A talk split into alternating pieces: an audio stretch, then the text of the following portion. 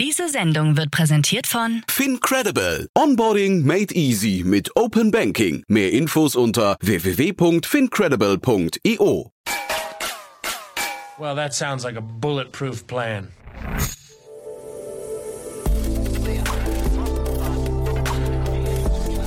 Startup Insider Daily. Bulletproof Organization. Perspektiven und Best Practices zum Aufbau gesunder Unternehmen. Guten Tag und herzlich willkommen bei Startup Insider Daily. Am Mikrofon ist Michael Daub und ich begrüße euch in unserer Nachmittagsausgabe mit der Rubrik Bulletproof Organization. Wie baut man ein gesundes Unternehmen auf? Diese Frage stellt sich die angehende Gründerin Jana Kramer im Podcast Bulletproof Organization. Jeden zweiten Montag werden verschiedene Sichtweisen von Investoren, Gründern und Mentoren zum Thema gesunder und erfolgreicher Unternehmensaufbau zusammengebracht. Geliefert werden Insights über den facettenreichen Gründeralltag und Best Practices im Umgang mit persönlichen und organisatorischen Herausforderungen und Konflikten. In der ersten Folge geht es darum, einen Überblick zu erhalten, welche Bausteine das Fundament von gesunden Unternehmen bilden und worauf Gründer bereits zu Beginn ihrer Gründung achten sollten. Hierzu teilt Claude Ritter seine Expertise als Seriengründer, Managing Partner von Cavalry Ventures und Gründer von Lieferheld. So viel als Einführung. Gleich geht es los mit dem Gespräch zwischen Jana und Claude.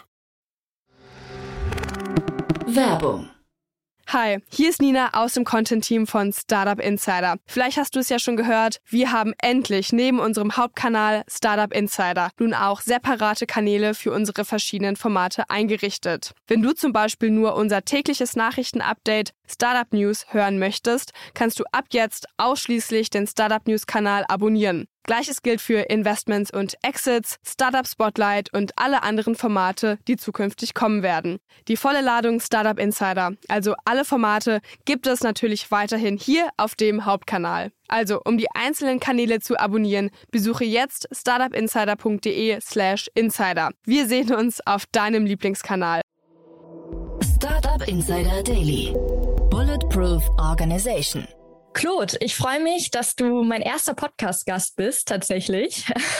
Ja, vielen, vielen Dank für die Einladung. Genau, tatsächlich kam die Intro ja von dem Startup Insider Podcast, was ich total schön finde, weil wir uns vor zwei Monaten eigentlich das letzte Mal gesehen haben, wo ich Besucher bei euch war.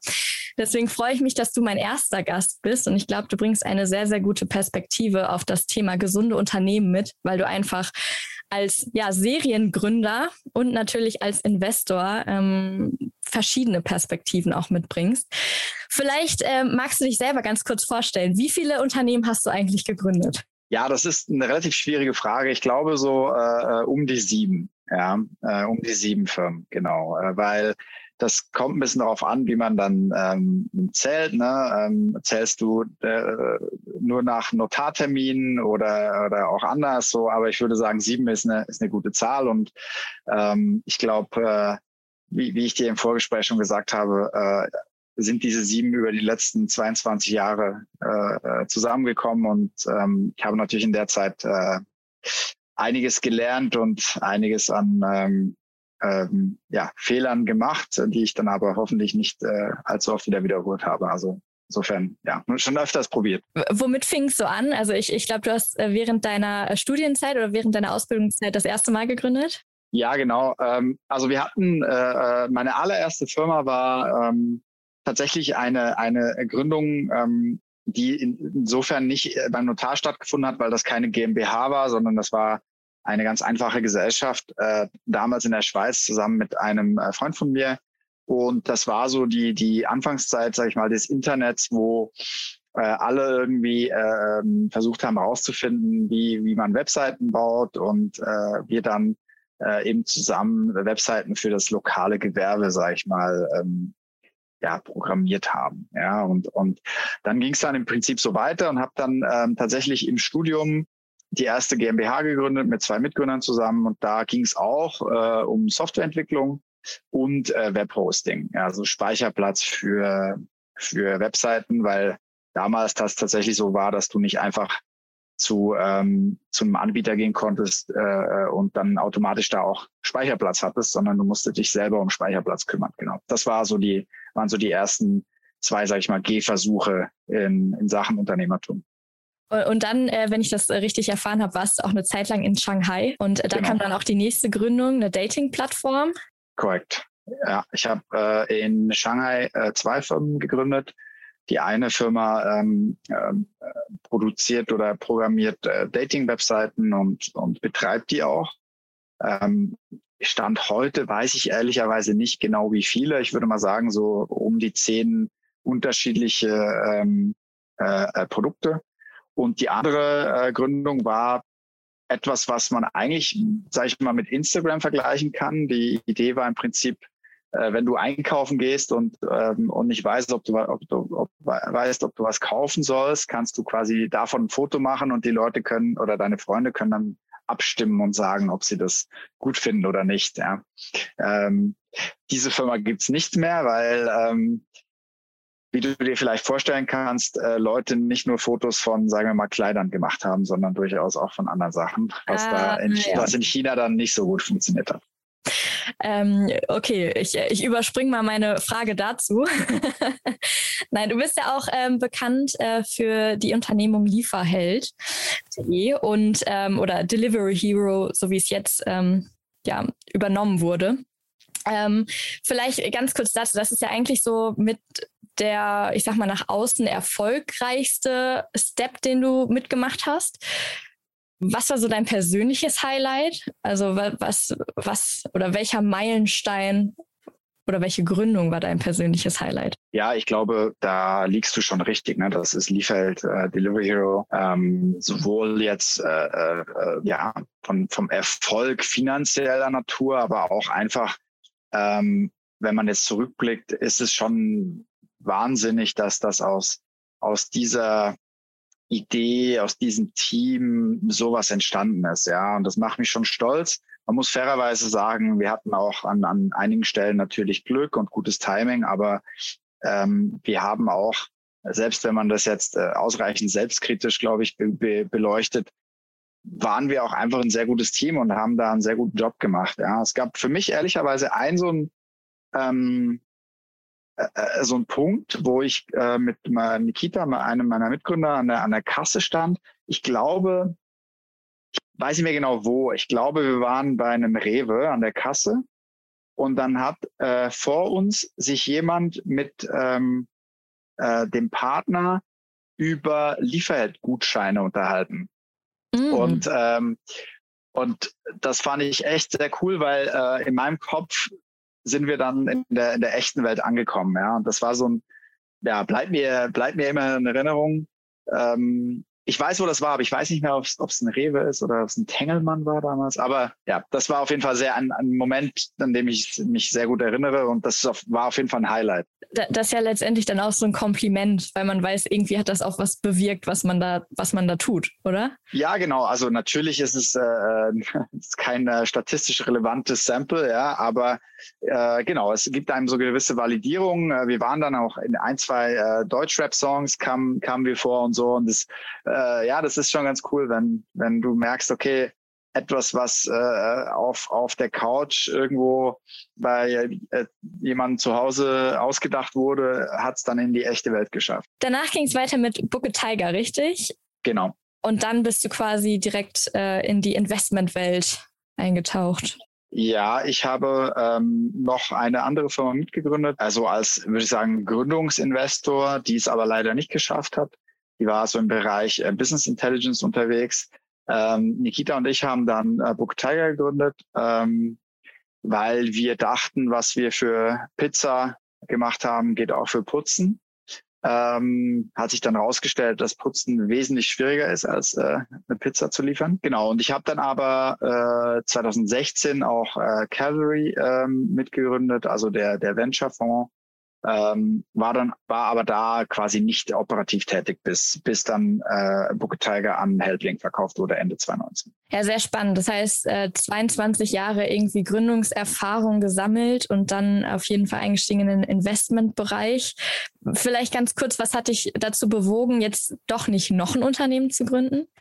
Gut, man muss natürlich sagen, dass äh, Calvary ja auch äh, ein Unternehmen ist, was, äh, ne, was wir eigentlich äh, als Gründerteam wie ein Startup sehen. Natürlich ist das Produkt ein anderes. Wir, ich sage mal, wir verkaufen Geld, ja, ähm, aber de facto ist das auch, geht es auch um Teamentwicklung, Organisationsentwicklung, ähm, Positionierung und so weiter. Ne? Und ich glaube, das ist schon auch ein Startup natürlich äh, ja ein sehr sehr anders geartetes Produkt.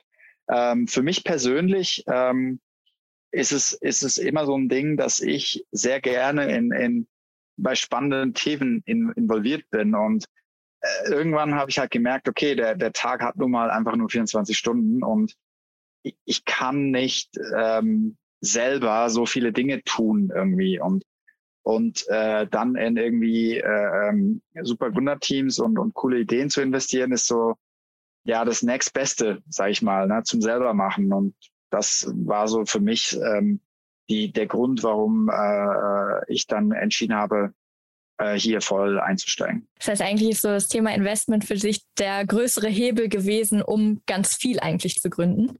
Ja, genau. Es ist eigentlich eine, eine Art Multiplikator, ähm, um, um eben bei möglichst vielen Themen, die spannend sind, involviert zu bleiben. Ist auch ehrlicherweise für mich so ein bisschen ein äh, Lifelong Learning Thema, ja, weil schlussendlich mh, hm, natürlich kannst du vieles lesen, aber du liest dann nur Sachen, auf die du selber Lust hast, ja. Und ähm, hätte ich mir jemals äh, ein Buch zu äh, äh, hyperspektralen Unterwasserkameras gekauft? Nein. Habe ich aber mal eine Firma angeschaut in dem Bereich? Ja. Und das ist natürlich alles so ein bisschen, äh, sag ich mal, äh, äh, äh unnecessary knowledge zu einem gewissen Punkt. Aber sag ich mal, es hält dich auch im Kopf irgendwie frisch. So, ne? Und, ich glaube, ja, äh, ich hab, bin da einfach sehr neugierig und, und ähm, mag eben gerne mit Leuten zusammenarbeiten, die mir äh, was von der Zukunft erzählen. Ja, super, super spannend. Ähm, vielleicht, vielleicht noch eine letzte Frage und die geht gleichzeitig irgendwie schon so rüber in das Thema, worüber wir ja heute auch sprechen werden. Es geht ja heute um gesunde Unternehmen und gesunde Unternehmen aufbauen. Und ähm, vielleicht da eine Frage. Ich meine, du hast jetzt ziemlich viele Jahre Erfahrung gesammelt. Hast du irgendwann mal daran gedacht, boah, meine Organisation oder mein Unternehmen, was ich hier aufgebaut habe, das läuft rund, das ist irgendwie gesund, das funktioniert? Oder hattest du auch schon mal äh, so den Moment, wo du dachtest so, boah, das, was ich hier aufgebaut habe, das ist total, äh, das ist sehr wackelig. das, das könnte einstürzen, muss es nicht, aber könnte. Ja, also ähm, um ganz ehrlich zu sein, ich habe selten den, das Gefühl, dass die Organisation jetzt gut ist. Okay. Ja, ähm, ja. Äh, ich bin da äh, wirklich an, an, an vielen Stellen äh, sehr, sehr kritisch immer und versuche immer zu, oder, oder ich, ich versuche ehrlicherweise gar nicht, sondern es passiert automatisch. Ich finde immer Sachen, die, die nicht so sind, wie, wie ich denke, sie sein sollten. Da liege ich auch oft falsch, muss man sagen. Aber ähm, dann, womit ich echt manchmal so äh, kämpfe, ist so dann auch die Priorisierung, ne? weil Du kannst natürlich an, an einem Thema ähm, rumfallen bis zur Perfektion. Nur der Grenznutzen nimmt natürlich irgendwann auch ab und eine gewisse ähm, ja, Nicht-Perfektion in einer Organisation ist halt ganz normal, weil das ist ja kein, eine Organisation ist ja kein, kein Softwarecode, der entweder äh, äh, bug-free ist oder ein Bug hat, sondern da arbeiten halt Menschen und da passieren halt Dinge äh, nicht immer genau so, wie man sie irgendwie vorher geplant hat. Ne? Und insofern, das ist immer so ein Thema, so da da habe ich echt äh, eigentlich immer Probleme mit und es gibt eigentlich nie den Moment, wo ich da sitze und mir denke, boah, das läuft jetzt perfekt. Und es muss wahrscheinlich auch gar nicht perfekt laufen, weil so kommst du wahrscheinlich auch nicht voran oder wie ist da so deine Perspektive? Das ist, kann ich dir so nicht beantworten. Ich ähm, würde mir wünschen, wenn es perfekt laufen würde. Ne? Und, und weil du hast natürlich schon äh, häufig irgendwie Friktion, die ähm, die dann Zeit slash Ressourcen frisst, die du äh, sonst andersweitig in, in Dinge investieren könnten, die könntest, die die Organisation oder die Firma nach vorne bringt. So. Mhm. Aber ich glaube, je unstrukturierter dein Arbeitsfeld ist, was bei VC sehr unstrukturiert ist, also bei Venture Capital, desto mehr musst du diese Friktion in Kauf nehmen. Weil wenn du etwas hast, was super standardisiert ist, wo du Prozesse ähm, machen kannst, die dann at scale einfach äh, rund laufen, da darfst du dir keine Reibung, glaube ich, erlauben, weil ansonsten, wie gesagt, äh, wie der Amerikaner sagt, on the margin funktioniert, also ist das dann eben nicht mehr profitabel. Aber bei sowas wie Venture Capital, wo jede Firma, mit der wir zu tun haben, so individuell ist, wo alle die, die Gründungscharaktere so speziell sind und unterschiedlich, ist es halt normal, dass du in diesem ganzen Ablauf Dinge hast, die eben nicht so ganz rund laufen. Ja. Was würdest du denn sagen, was sind so die Stellschrauben für dich oder sagen wir mal Kernmerkmale, woran du eine gesunde Organisation festmachen könntest, übergreifend? Also ich glaube schon, dass es irgendwie übergreifend, äh, ich sag mal, Komponenten gibt. Vielleicht nennen wir sie auch einfach Zahnräder, ähm, die, die ineinander vielleicht auch greifen können und am Ende, ähm, ich sag mal, gut ineinander funktionieren. Also so stelle ich mir das so ein bisschen bildlich vor. Ja, ähm, ja klar, natürlich. Also du hast, ähm, ich glaube, da gibt's äh, äh, Dinge, die sind eher so ein bisschen qualitativ äh, und dann gibt's ähm, aber auch quantitative äh, Kennzahlen, an denen du das ähm, zum gewissen Grade festmachen kannst. Wenn du dir qualitative Zahlen anschaust, dann ist, glaube ich, ähm, ähm, äh, Betriebszugehörigkeit äh, ein Thema, ne? wo du sagst, okay, äh, je nach je nach Branche, da, da gibt es keine Zahl. Ne? Man kann nicht sagen, drei Jahre ist gut. So. Ja. Weil das hängt sehr stark davon ab, was für eine Firma das ist, in welchem Geschäft diese diese Firma unterwegs ist, etc. Aber ich glaube, ähm, Betriebszugehörigkeit ist auf jeden Fall eine Zahl, wenn man äh, Firmen innerhalb einer gleichen Branche, eines Sektors vergleicht, wo man eben dran festmachen kann, so als ein Indikator, ob das ein, ein gesundes, äh, ähm, gesunde Firma, äh, was die Organisation angeht, ist. Ähm, da gibt's definitiv noch andere. Und dann gibt's, glaube ich, so qualitative Sachen äh, oder, oder Rituale. Ähm, ich glaube, ähm, Firmen müssen eine, eine sehr ähm, äh, gesunde Kommunikationskultur äh, haben. Ähm, und dazu gehören Sachen wie ähm, ist, ist, äh, sind alle Mitarbeitenden informiert, äh, wie es der Firma geht, wo die Firma hin will. Dazu gehört, dass die Firma eine, eine ausformulierte Vision hat, die den, den, den allen äh, Mitarbeitenden äh, bekannt ist. Dazu gehört, dass ähm, Dinge ähm, regelmäßig und, und nicht, nicht sporadisch äh, stattfinden wie ein All Hands, ja. Ähm, und, und da gibt's ganz viele so Sachen, wo du schon merkst, okay, ist das eine Organisation tendenziell, die, die stabil ist, oder ist das eine Organisation, die irgendwie anfällig für, für ähm, ja, Disruption ist? Und ich glaube, wie gesagt, da gibt's verschiedene Blickpunkte, die man da anwenden kann, sowohl quantitativ als auch irgendwie qualitativer oder Prozessnatur. Äh, Mhm. Das heißt, äh, wir haben jetzt irgendwie schon ein Thema auf dem, auf dem Tisch hier, Thema äh, Mitarbeiter und Kultur, irgendwo, wenn ich das gerade richtig raushöre. Äh, ähm, weil Betriebszugehörigkeit als Metrik ist ja eigentlich auch nur ein Beweis dafür, dass die Kultur letztendlich gut läuft, oder nicht? Nicht zwingend. Ich meine, bin gestern an der deutschen Rentenversicherung vorbeigefahren. Ich wette mit okay. dir, die Betriebszugehörigkeit bei der deutschen Rentenversicherung ist relativ hoch. Und ich okay. weiß aber nicht, ob das für eine, für eine gute Unternehmenskultur zwingend spricht, ja. Also ich will der, der, der Rentenversicherung es nicht unterstellen, nur so als, als Beispiel, ne. Und also, aber tendenziell hast du natürlich recht, dass, dass äh, wenn, wenn ähm, Menschen sich wohlfühlen, sie auch da länger bleiben. So, ne? Und da gibt es viele Faktoren. Das eine ist irgendwie, äh, komme ich mit meinen, mit meinen Arbeitskollegen gut klar, äh, werde ich ähm, äh, fair äh, kompensiert, ähm, ne, glaube ich an die Mission und Vision der Firma und so weiter. So, aber generell klar, wenn du wenn du äh, da happy bist, bleibst du ähm, tendenziell auch ein bisschen länger. Aber das andere ist auch, ist die Firma gut gemanagt, ne? weil wenn du eine monströse Fluktuation hast, ähm, kann das auch durchaus ein Indikator dafür sein, dass äh, Ziele verfehlt wurden, vielleicht Ziele irgendwie zu hoch angesetzt wurden, vielleicht ähm, äh, äh, gewisse gewisse äh, äh, Planungsfehler äh, begangen wurden. Also das das sind alles natürlich irgendwie nur Indizien, aber äh, ich glaube tendenziell, wenn wenn du eine Firma hast, die im Benchmark zu anderen Firmen aus der gleichen Branche massiv aus dem aus der Benchmark rausfällt, stimmt wahrscheinlich was mit der Organisation nicht. Wenn ich jetzt als, also ist ja, oder ich stelle mir jetzt gerade so vor, ich äh, bin ja auch gründungsinteressiert, würde gerne ein Unternehmen aufbauen. ähm, jetzt habe ich vielleicht ein Gründerteam oder ich gehe alleine los. Da ist ja super schwierig, oder wie baue ich da eine Kultur auf? Ich meine, wenn keine Leute da sind, dann kann ich jetzt schlecht eine Kultur aufbauen.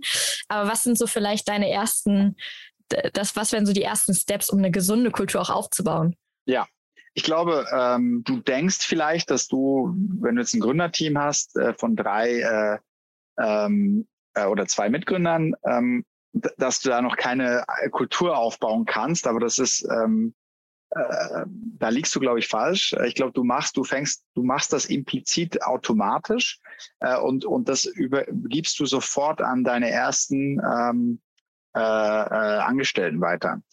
Ähm, und du kannst mit, sage ich mal, ganz einfachen Sachen anfangen. Zum Beispiel, wenn ihr ein Meeting habt, wird ein Protokoll geführt. Ne? Ähm, Protokolle führen dazu, dass Dinge nicht vergessen werden. Es führt dazu, dass du ähm, auf, äh, auf der Basis von vergangenen Entscheidungen lernen kannst, weil diese festgehalten wurden. Es führt dazu, dass du dich aufs nächste Meeting vorbereiten kannst. Es führt zu mehr Effizienz. Und das ist schon mal ein so ein Grundstein für, für eine äh, High-Performance-Organisation, dass eben Dinge nicht äh, äh, vergessen werden und dann in jedem Meeting wieder äh, das Gleiche diskutiert wird. So. Und auch, auch dieses Thema zum Beispiel äh, sehr früh anfangen, eben eine Art All Hands zu machen. Du sagst, okay, wir setzen uns einfach einmal die Woche zusammen und ähm, jede, jeder erzählt von dem jeweiligen Bereich, äh, was, was waren so die Top drei, was sind die Flop drei und was ist mein Fokus für die nächsten äh, äh, fünf Tage. Ja. Und dann natürlich, wenn du dann äh, stellst ein paar Leute ein, da bist du vielleicht ein Team von fünf, sechs, sieben Leuten, dann kannst du das eigentlich immer noch machen. Irgendwann wird es ineffizient, logischerweise. Und dann musst du den Modus operandi ein bisschen ändern. Sagst, okay, hast vielleicht eine Person, die ist in charge, das ist vielleicht du oder deine Mitgründerin. Und um das dann zu konsolidieren und du packst das dann in, in ein All Hands zusammen, was du ähm, äh, äh dann leitest zum Beispiel. Ja, und, und äh, das kann man auch super früh machen. Man kann sich ähm, ähm, überlegen, was man auf jeden Fall tun sollte, was, was, was ist mir wichtig. Ne? Man, man spricht immer über Values und typischerweise als, als Gründerin fängst dann an zu googeln, ja, für Values und dann landest du irgendwie bei McKinsey und, und bei allen anderen, die ihre Values da im Internet haben äh, und fängst dann so ein Best-of zu machen. Und am Ende hast du irgendwie so eine Liste von Values, die irgendwie sich ganz nett anhören, wo aber keiner so richtig weiß, was man damit anfangen soll. Ich hätte und dich jetzt auch als erstes gefragt, was sind denn eigentlich Values? Ja. Also klar, ne, Werte, ne, verstehe ich. Klar, aber, aber schlussendlich ähm, ist das, das Gründerteam ist die Organisation. Und was dem Gründerteam wichtig ist, das sollen die Werte dieser Firma sein. Die müssen nicht für alle sein. Die Werte sind dazu da, Leute einzustellen, die gut zur Organisation passen oder Leute davon abzuhalten, zu kommen, wenn die eben nicht passen. Also und ähm, und was wir gemacht haben äh, bei Poke Tiger zum Beispiel, wir haben einfach aufgeschrieben, wie wir arbeiten, so dass quasi äh, jede und jeder entscheiden konnte, ob äh, sie oder er da Bock drauf hat. Und wenn nicht, auch okay. Ähm, dann haben die halt, konnten die halt nicht bei uns arbeiten. So. Und, und ich glaube, das ist auch ein Thema, was man äh, sehr früh ähm, angehen sollte, weil das hängt, das, das hängt nicht an einer Anzahl Mitarbeiter. Ja, das, das ist nicht so, oh, bei 50 macht man das. Nee, du fängst sehr früh an und iterierst dann. Ne? Setzt dir halt ganz stumpf, einmal im halben Jahr setzt du dir einen Kalendereintrag ein, einen halben Tag, wo steht Werte anschauen, gucken, ob die noch passen. Ja? Also ich glaube, es gibt sehr viele Sachen, die man in, in relativ homöopathischen Dosen sehr früh anfangen kann, die dann aber hinten raus einen sehr großen Impact haben. Jetzt hast du, jetzt hast du eben gerade auch noch ein, ein weiteres Thema angesprochen. Äh, ich habe ich hab ja eben so das Bild von Zahnrädern reingebracht. Du hast gerade gesagt, eigentlich steht in der Mitte irgendwie das Gründerteam. Ja. Äh, ich stelle mir gerade vor, wie das das größte Zahnrad ist. Lass uns doch da mal ganz kurz drüber sprechen. Wie wichtig ist letztendlich das Gründerteam äh, auch für die ganze oder für die Gesundheit der Organisation? Und was mhm. sind da so Einflussfaktoren? Was, ähm, ich sag mal, wo kann ein Gründerteam auch beeinflussen, dass die Organisation gesund ist? Was muss vielleicht auch im Gründerteam selbst äh, da sein, damit das Gründerteam an sich funktioniert? Ja, ich glaube, super wichtig ist halt, dass die Kommunikation im Gründerteam funktioniert. Das hört sich total so nach einem No-Brainer an, aber du glaubst mir nicht, wie viele dysfunktionale Gründerteams es gibt, wo wo dann äh, die Mitgründerin nach New York umzieht und die anderen zwei Gründer nichts davon wissen. Und also wo du so denkst, okay, das kann, das, das kann doch gar nicht sein. Ja, ähm, ich glaube, das ist super wichtig, dass, dass ähm, alle wissen, was die andere Person macht, äh, dass, dass man wirklich im Loop ist, äh, was da passiert, also in Sync, ähm, ja. Was aber nicht heißt, dass man alles zusammen macht, ne, weil dann bist du einfach zu langsam. Du bist ja zwei, drei äh, Gründerinnen oder Gründer, damit du eben zwei, drei Workstreams gleichzeitig bearbeiten kannst und nicht zu dritt ein Workstream. So. Und deswegen ist aber super wichtig, dass man eben in Sync ist, weil ansonsten hast du relativ schnell eine, eine Siloisierung oder Gruppenbildung, wenn dann an, wenn du anfängst, die Organisation aufzubauen, weil dann hast du so äh, Team Jana, Team Claude, äh, Team sowieso. Ähm, und, was das, und was du aber eigentlich willst, ist, dass du eben ein, ein Team Firma bist, ja. Und, und das fängt ganz, ganz oben an beim, beim Gründungsteam, so dass eben im Zweifel lieber ein Jurfix mehr gemacht wird im Gründerteam. Ähm, das fühlt sich manchmal ein bisschen ineffizient an, aber je besser das Gründerteam synchronisiert ist, desto effizienter arbeitet schlussendlich die ganze Organisation. Ich glaube, das ist, das ist super wichtig und auch, dass man halt eben in Bezug auf Werte keine Elephants in the Room hat. Ja, und sagt, jetzt für, für den ist das okay, aber für mich ist es nicht okay. Das kann halt nicht sein, weil ansonsten baust du irgendwie zwei unterschiedliche, unterschiedliche Organisationen auf. Ja, und, und ich glaube, ähm, da gibt's, äh, da, da muss man, und, und wie gesagt, man, das ist nicht etwas, was man einmal in, in Stein meißelt und dann ändert sich das nie wieder. Ne? Es, ändert, es kommen immer neue Challenges, aber es ist super wichtig, dass man da eine, eine, eine Linie findet, eine gemeinsame und, äh, und diese dann umsetzt gemeinsame Linie vielleicht noch abschließend heißt nicht, dass man sich zwingend einig ist über alles. So ein, ein Management-Ding, das weiß nicht, wo das herkommt, aber das heißt disagree and commit. Und das ist so, das passiert ganz häufig. Du bist ein Gründerteam von drei, zwei finden was gut, der eine nicht. Ja, der eine kann dann aber nicht rumlaufen und sagen, nö, die anderen zwei wollen das, das das. Nee, du musst, du musst sagen, okay, das, ich bin einer anderer Meinung, aber wenn ihr das so sagt, dann machen wir das so. Und dann läufst du aus dem Raum raus und erzählst deinen 100 Leuten, dass das das Beste ist, was, was du jemals gehört hast. Ja, ich würde sagen, letztendlich wirkt sich das ja dann wiederum wieder auf die Kultur aus, was wir 100%. eben hatten. Ne? Wenn da, wenn der eine, ein Gründer nicht äh, d'accord ist und der dann 100%. nach Hause geht. Und das Weil was du, ja, was du ja hast in deinem Team, nicht, äh, sagen wir mal, strategische Entscheidungen. Ja, sagst, okay, keine Ahnung, wir machen jetzt äh, unsere Marketingkanäle sind TV, wir machen Performance und noch ein bisschen Display. Dann entscheidest du, wir machen kein Display mehr. Was im Zweifel heißt, du musst wahrscheinlich ein, zwei Leuten eine Kündigung aussprechen. Also gehst du zum Head of Marketing, sagst, hey, wir machen kein Display mehr. Das heißt, die Leute, die Display machen, die müssen gehen. Das Schlimmste, was dieser Head of Marketing dann machen kann, ist sich dahinstellen und zu sagen, ja, ähm, mir wurde gesagt das, deswegen muss ich jetzt, ähm, weil weil das äh, das das äh, äh, das ist absolut toxisch für eine Kultur. Ja. Und ja. und das muss man sich bewusst sein als Management-Team oder als Gründerteam, dass man dann dieser Head of Marketing die Tools und Argumentation an die Hand gibt, eben dahinter stehen zu können. Ja, und nicht einfach sagt, okay, Jana, geh mal los, feuer mal die zwei Leute, weil das machst du dann natürlich im Zweifel, aber du musst ja auch das Toolset mitbekommen, das zu tun, so dass du eben auch dahinter stehen kannst. Ne? Und, und das ist wieder ein Kommunikationsthema, erläutern, warum wurde diese Entscheidung getroffen, warum halten wir diese für richtig. Und da darf es dann eben auch nicht sein, dass du in dem Raum sitzt und dann eben diese Situation hast, wo dann einen Gründer sagt, ja, ich wollte es ja nicht machen. Ja, dann ist, dann kannst du die ganze Erklärung auch sparen, weil dann läuft die Person aus dem Raum raus mit diesem, naja, aber der wollte ja auch nicht und die anderen zwei wollten, vielleicht ist es doch nicht richtig so, das darf nicht sein so. Also dieses Thema Disagree und Commit ist super wichtig und das fängt halt, wie so oft, äh, im Kernteam oder Gründerteam an.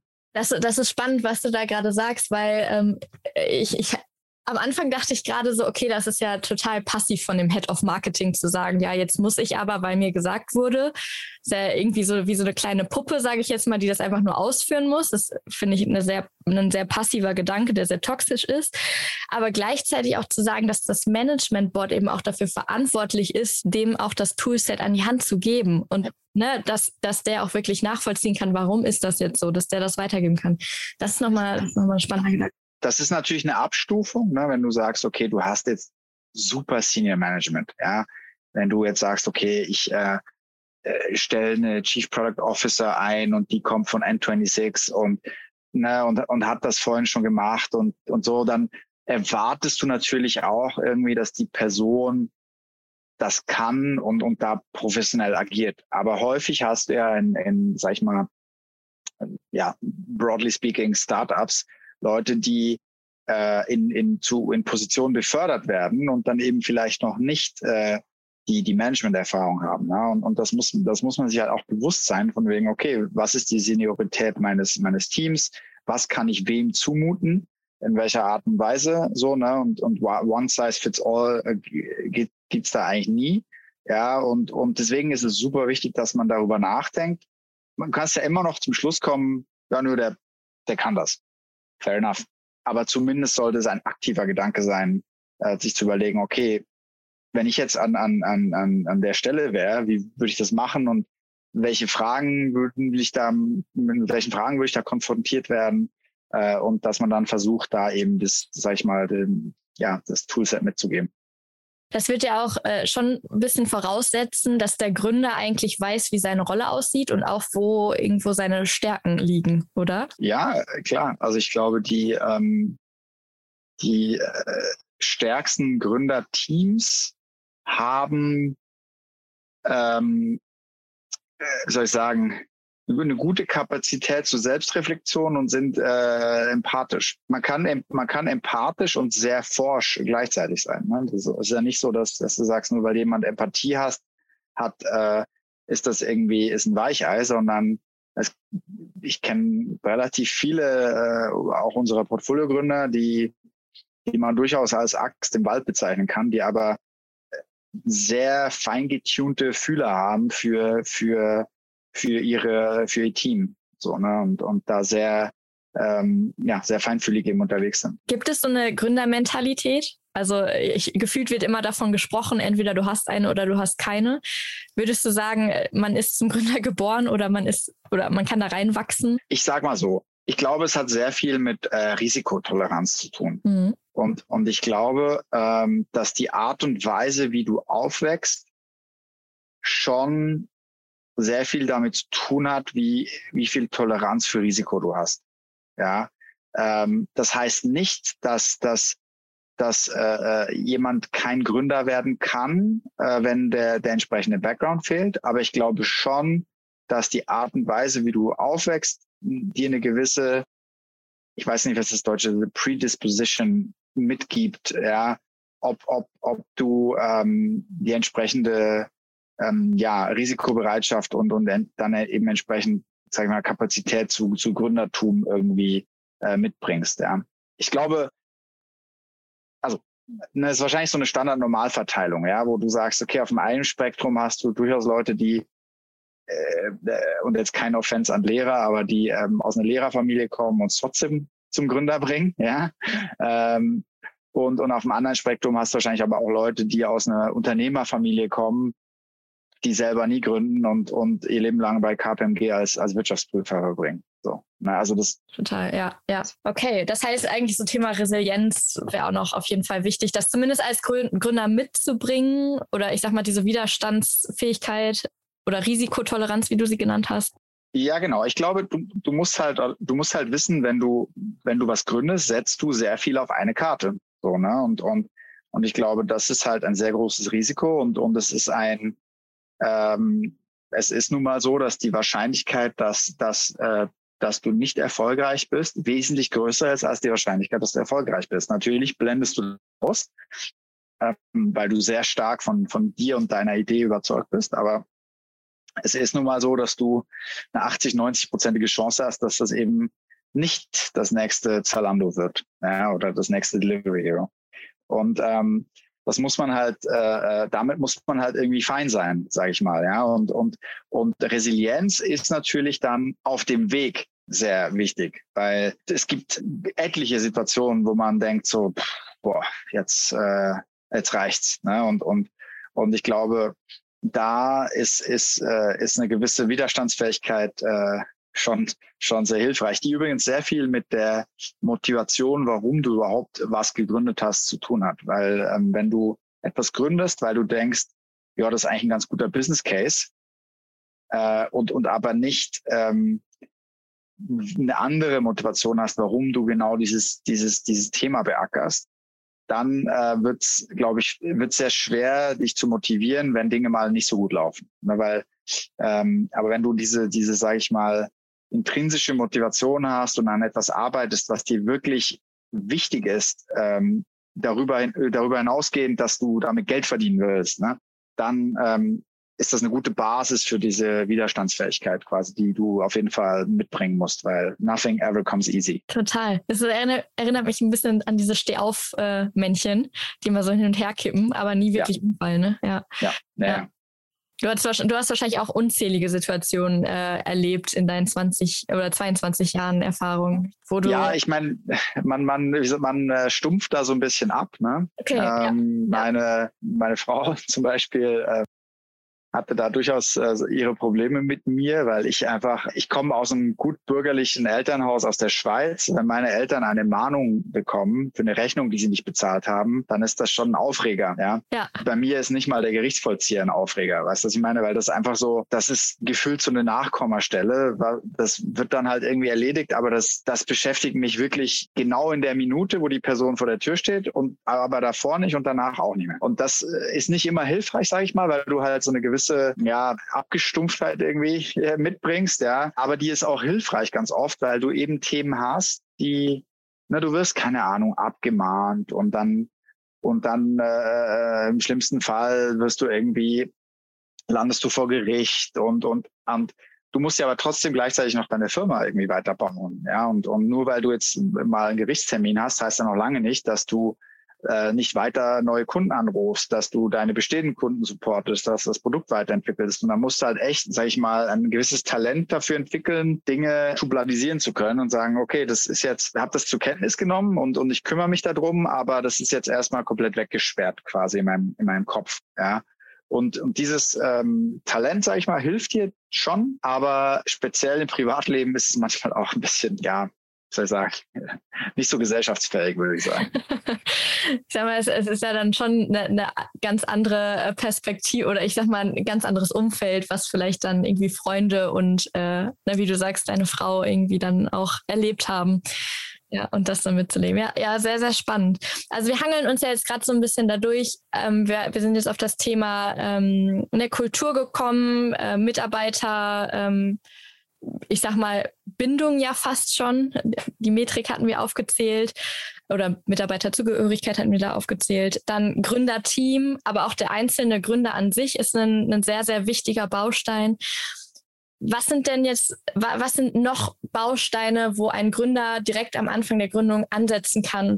Also, wo sollte sein, wo sollte ein Gründer die Zeit verwenden? Oder du hast eben nämlich auch Priorisierung angesprochen am Anfang. Ja, genau. Ich glaube, eines der, der ähm, Kernthemen und etwas, was ich relativ lange so nicht begriffen habe, ist, dass du ohne das richtige Team einen sehr niedrigen, sag ich mal, eine sehr äh, niedrige Decke hast von dem, was, was du oder deine Firma erreichen kann. Ähm, viele Gründer und mich inklusive haben lange oder haben so eine Denke von, ich muss Positionen füllen. Und das ist eine relativ mechanische Denke im Sinne von, okay, äh, ich habe einen Businessplan. Der Businessplan ist bottom-up gebaut, zum Beispiel im Sales, weil ein Sales Agent schafft, wenn er fully ramped up ist, zehn neue Deals pro Quartal. Am Anfang schafft die Person nur zwei und de dementsprechend brauche ich bei, bei dieser und dieser Conversion Rate so viele Sales Agents und dann fängst du an, eine relativ mechanische Denke zu entwickeln, ähm, die nämlich davon ausgehend eben von diesem Businessplan dann ist, okay, ich habe folgende Kästchen, die müssen gefüllt werden. Und dann fängst du an, Kästchen zu füllen und fängst aber und vergisst so ein bisschen, dass du die richtigen Menschen einstellen musst. Du füllst Positionen und stellst nicht mehr Menschen ein. Und ich glaube, speziell am Anfang ist es super wichtig, dass du Leute einstellst, die, wo du wirklich das Gefühl hast, dass du von denen was lernen kannst. Ähm, und und das heißt dann eben auch so, dass zum Beispiel, ja, du machst dann deine Facebook-Kampagnen selber und denkst so, boah, ich brauche echt jemand, der mein Marketing macht. Und dann überzeugst du dich eigentlich bei der erstbesten Person, die so halbwegs kann, was du brauchst, zu sagen, super, den stelle ich ein. Und dann stellst du die Person ein, dann merkst du so, der kann das eigentlich gar nicht so gut, wie ich das kann. So. Und dann fängst du an, konstant da ein bisschen zu hadern, so, weil die Person liefert dann was. Du denkst, ja, okay, das ist irgendwie okay, so. Ähm, aber, aber so richtig von deiner Platte ist es dann eben nicht. So. Und was du eigentlich machen solltest, ist zu sagen, nein, ich stelle den Typen jetzt nicht ein, weil der haut mich nicht vom Hocker. Und dann wartest du halt und dann sagst, okay, die ist es. So, das ist, dann machst du halt noch zwei Monate länger deine, deine Facebook-Kampagnen selber. Aber das ist viel besser, als wenn du dann einen Typen einstellst, wo du nach drei, vier Monaten sagst, weißt du was, okay, Reißleine. Und dann fängst du nämlich wieder von vorne an. Oder Worst-Case-Szenario, was ganz vielen Gründern auch passiert.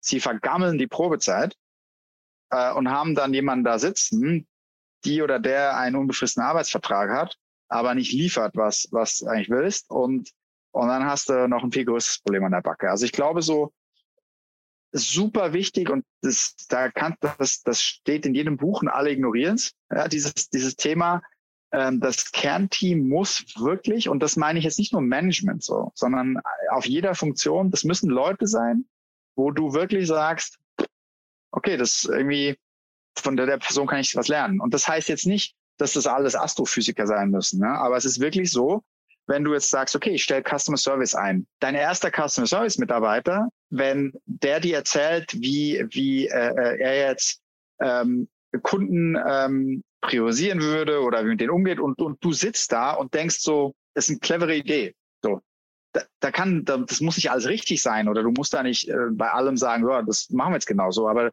du musst da was lernen. So. Und, und wenn du das Gefühl hast, okay, die Person, die, ne, die bringt Input, der neu ist für dich, dann ist es immer ein guter Indikator, dass, dass jemand äh, in, in dem Job äh, potenziell gut sein kann. So. Und, und ich habe mich da auch ganz oft selber von Leuten überzeugt, wo ich eigentlich schon das Gefühl so hatte, so nicht sicher und dann ist gesagt, ja, aber ich dieses CRM, ich brauche einen CRM-Menschen so und dann stellst du jemanden ein und nachher merkst du so, okay, und das ist auf jeden Fall ein Thema, was, glaube ich, als, als, als Gründer ganz, ganz oben bei dir stehen muss, ist Hiring. Du bist verantwortlich dafür, dass, dass, dass äh, ähm, ja, ein Top-Team ähm, aufgebaut wird. Das muss ganz oben in der Prioritätenliste stehen. Das ist auch wieder ein sehr interessanter Punkt, weil ich gefühlt, also ich arbeite auch selber in der Founders Foundation, äh, arbeite da auch mit Gründern zusammen und gefühlt, oder ich nehme das zumindest so wahr, heiern die Gründer sehr, sehr häufig danach, dass die Menschen, die sie quasi einstellen, einfach nur umsetzen sollen, weil sie jemanden brauchen, der beispielsweise den Businessplan schreiben soll. Aber dann nochmal die also Perspektive zu erweitern und vielleicht auch, ich sag mal, nachhaltiger, vielleicht auch, nennen wir es mal gesünder, äh, zu denken, was auf Dauer wirklich sinnvoll ist. Äh, das ist dann nochmal wirklich äh, ein spannender Gedanke, zu schauen, wirklich, kann der, kann der mir auch was beibringen? Ja. Ja, ich meine, schau schlussendlich, ähm, du weißt nie, wie, wie Men, wie Leute sich entwickeln, was, ne, wie die Interessen sich verändern, etc. Aber ich glaube, so im, im, im Kern als Startpunkt darfst du einfach keine Kompromisse eingehen, wenn du deine ersten 10, 15, 20 Leute einstellst. Wie gesagt, das heißt jetzt nicht, dass alles die Raketenwissenschaftler sein müssen, ne? weil du hast ja Rollen, wo du sagst, da, da brauchst du eine Person, die Dinge umsetzt zum Beispiel. Aber, aber auch da musst du halt äh, äh, quasi die, die Person finden, die, äh, die ähm, wo du wirklich aus dem Termin rausgehst und sagst, ja, das ist jetzt, das, die Person ist es, so, ne, und, und, und, und ganz oft, wie gesagt, weil der Schuh drückt und man braucht jemanden, der den Businessplan schreibt und dann stellst halt jemanden ein und dann merkst du so, uff, nee, so richtig die Wucht ist es auch nicht. Und dann baust du den Businessplan trotzdem wieder so halb selber und so. Und das ist halt völlige Zeitverschwendung. So, das kannst du ja, das kannst du ja komplett sparen. So, das, das bringt gar nichts. Vor allen Dingen ist das auch ein sehr großes Investment, wie du es eben angesprochen hast, auch dann wirklich äh, jemanden zu haben, der dann wirklich nur umsetzt, aber am Ende irgendwie die Firma nicht weiterbringt. Und ihn dann wieder rausschmeißen, also ich sag mal, rausschmeißen zu müssen oder kündigen zu müssen, ist ja dann auch nochmal für den Gründer selbst eine sehr große Belastung. Das ist, äh, das ist Zeit, ähm, das ist ähm, Aufwand, Geld und auch mental eine Belastung. Plus, du produzierst eine Person, die äh, dich und die Firma nicht cool findet. weil, weil du die Person entlassen hast. Das ist ein also Gegner, ja. Und, ähm, und das ist, ähm, wie soll ich sagen, das, das in ganz vielen Fällen ist das absolut vermeidbar. vermeidbar. Also weil, weil einfach wirklich falsch eingestellt wird. Es fängt im Kern ganz oft damit an, dass, dass man sich nicht richtig überlegt, was ist überhaupt das Stellenprofil? Was will ich eigentlich von der Person? Ja. Ähm, sondern du stellst jemanden ein und dann äh, so ein bisschen auf gut Glück und manchmal passt, manchmal nicht. Aber viele Leute nehmen sich nicht die Zeit, sich mal eine Stunde hinzusetzen und zu überlegen vom geistigen Auge, was soll diese Person tun? On a daily basis. Ich stelle mir das immer so als Persona vor. Die Person kommt zur Arbeit. Was macht die den ganzen Tag? Und dann schreibst du das auf und dann, dann gießt du das in die Stellenbeschreibung. Ja. Viele Leute sagen, oh, ich brauche einen Performance Marketing Manager.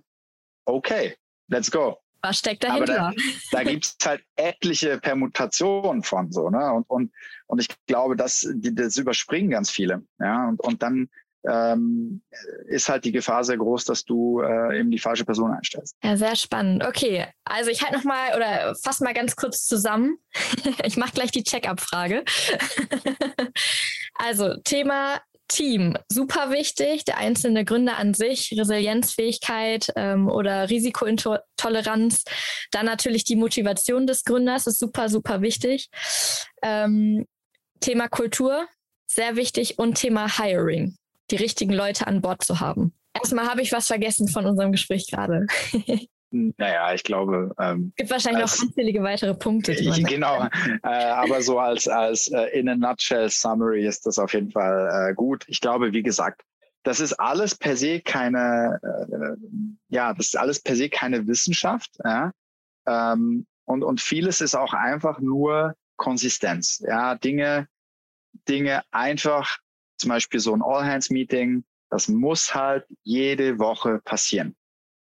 Das, und wenn du nicht kannst, muss es dein Mitgründer machen. Und wenn dein Mitgründer nicht kann, dann muss es der Head of weiß der Teufel was machen. Das muss einfach immer passieren.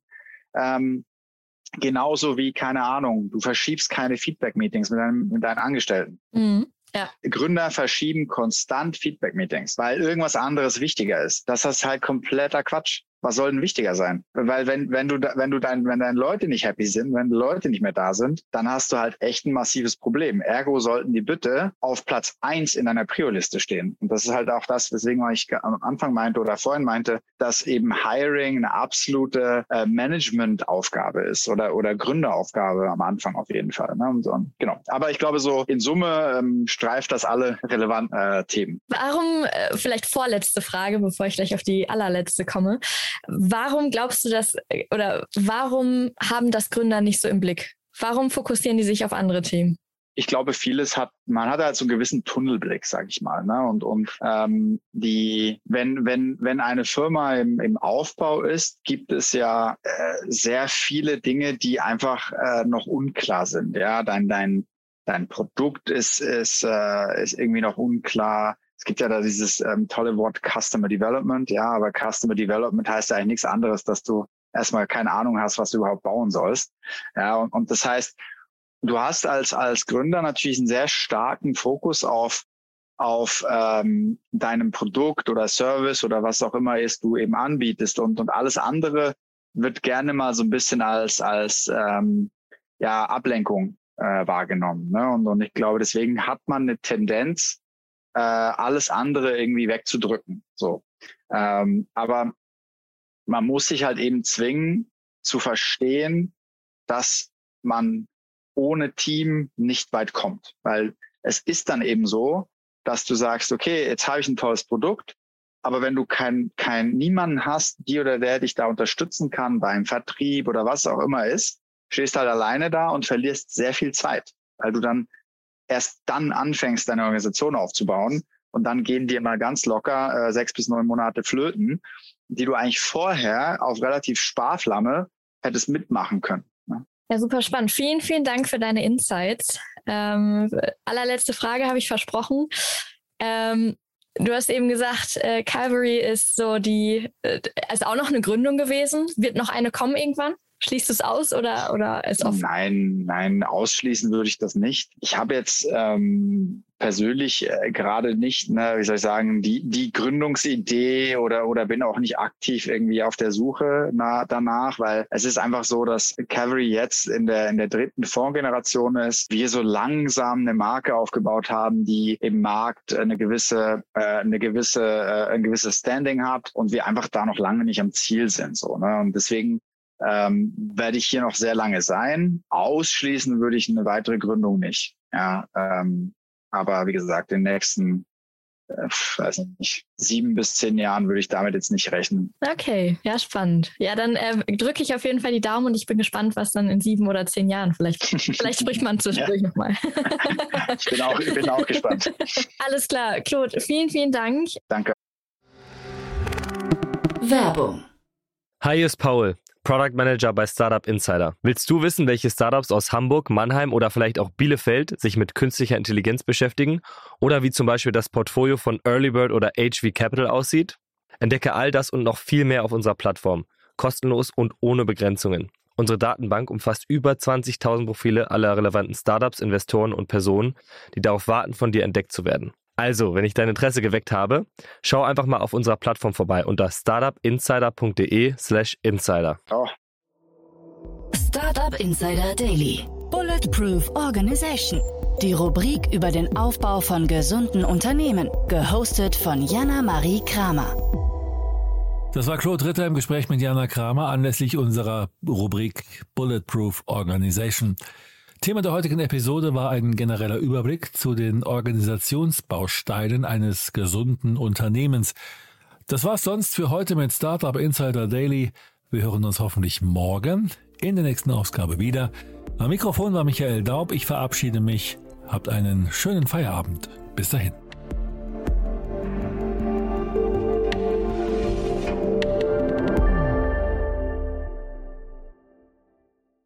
Diese Sendung wurde präsentiert von Fincredible. Onboarding made easy mit Open Banking. Mehr Infos unter www.fincredible.io.